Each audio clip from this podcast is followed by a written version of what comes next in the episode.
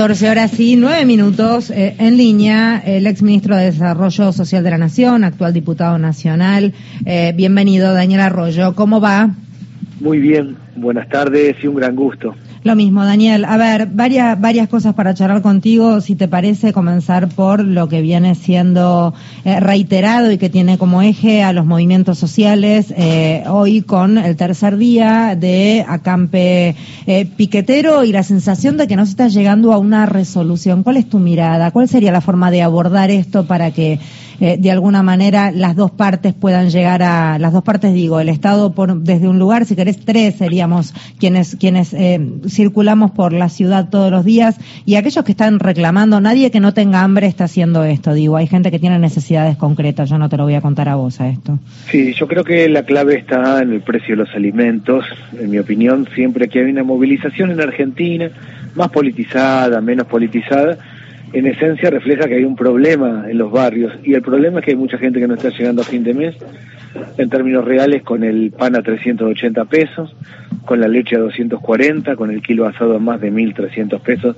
Es un problema la vida cotidiana para las familias, para los que van a los comedores, para los que ayudan y así. Lo que viene, creo, es la necesidad de lograr que un conjunto de alimentos sean accesibles, regular lo que es la canasta básica de alimentos, los alimentos que compramos habitualmente todos en el almacén o el supermercado.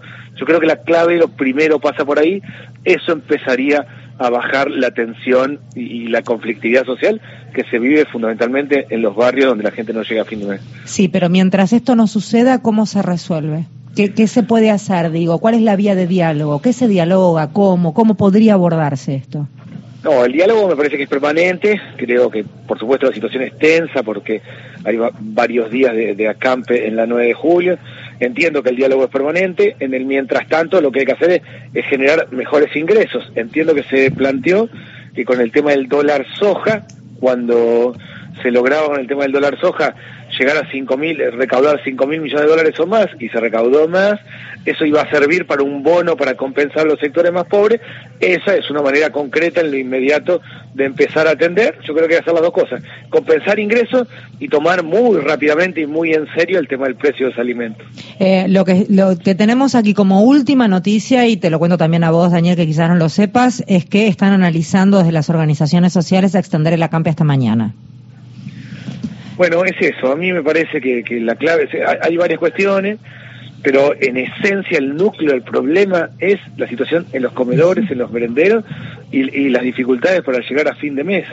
Y le, le, cuesta al Estado comprar alimentos, le cuesta al que está en el comedor, que termina comprando en la práctica fideos, harina, arroz, polenta, y le cuesta a la familia, claramente, y el otro fenómeno es que la gente está endeudada, que gran parte de lo que están reclamando, eh, como no les alcanza, como gran parte de los argentinos no les alcanza, se endeudan y, viven tapando agujeros como pueden, de la manera que pueden. Sí, y para colmo, ese, hay un gran sector que como está en la economía informal, la deuda se toma en lugares más informales todavía y termina siendo de un abuso absoluto y es una rueda de nunca acabar. No, y tremendo, porque en realidad el, el que tiene tarjeta de crédito paga el mínimo patea para adelante, o sea, está dentro del modelo bancario 110% de interés anual. De ahí va la financiera de la esquina, la vuelta, que fuera, termina eso con 240% de interés. Entonces tenemos ese fenómeno en su conjunto, yo creo que rápidamente tenemos que encarar un esquema para sostener el precio de la canasta básica de alimentos y sí ingresos para, para el sector formal, que es el debate en las paritarias,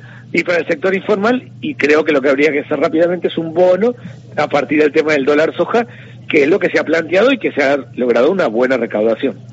Eh, Daniel Mario Giorgi, ¿qué tal? ¿Cómo va? Muy bien.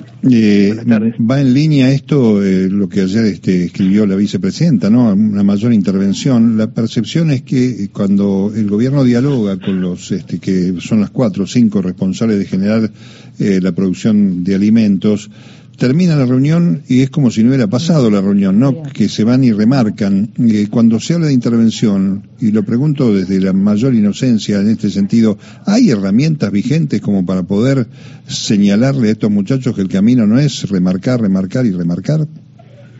Sí, primero la vicepresidenta marcó dos cosas de ayer que para mí las dos son muy importantes. Una es el tema de una intervención, y yo lo traduzco en la canasta básica de alimentos tiene que ser accesible, y la otra la necesidad de generar un mecanismo para atender la seguridad alimentaria, que yo entiendo que es el bono del que estábamos hablando antes para arrancar. Eh, lo que hay primero son instrumentos que ya están. La ley de góndolas, por ejemplo, ya fue votada, ya por el Congreso, ya fue reglamentada, no hay nada que discutir, hay que hacerla. La ley de góndolas es, en la góndola están todos los productos de la empresa grande, chica, mediana, de la economía social.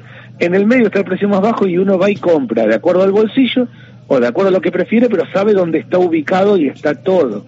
Lo mismo hay instrumentos ya más duros como la ley de abastecimiento, pero a mí me parece que sí, que está claro que estamos entrando en una situación muy crítica. Realmente tenemos que lograr que la canasta básica de alimentos sea accesible.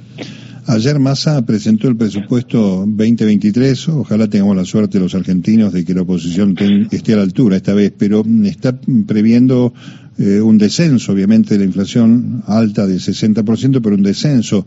Esto que estamos este, intercambiando aquí eh, forma parte vital de ese mecanismo para bajar la inflación. ¿Será posible?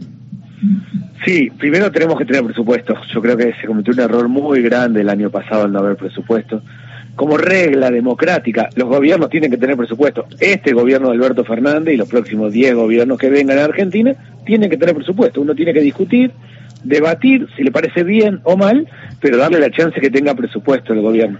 Yo fui diputado de la oposición en el gobierno anterior, presenté un presupuesto que me parecía muy malo, lo discutimos en, en comisiones, en varios lugares, no modificaron nada, entonces nos abstuvimos para darle la chance de que tuvieran presupuesto, darle la viabilidad a que encaren el presupuesto que tienen que encarar. Creo que esta vez va a pasar, me parece que efectivamente va a tener presupuesto el gobierno y eso es un avance. Hay una reducción de la inflación al 60%, quedó claro en el presupuesto que presentó Massa que tanto en el tema educativo como en el tema social no va a haber recortes. Tenemos que trabajar en esa línea. Ahora nos falta mucho para, el año que viene. Creo que lo primero, lo primero que necesitamos hoy es estabilizar regular un conjunto de precios de la canasta básica. Eh, gracias, Daniel, por hablar con nosotros. Que tengas una buena jornada. Gracias y buenas tardes. Daniel Arroyo es quien hablaba, eh, diputado nacional.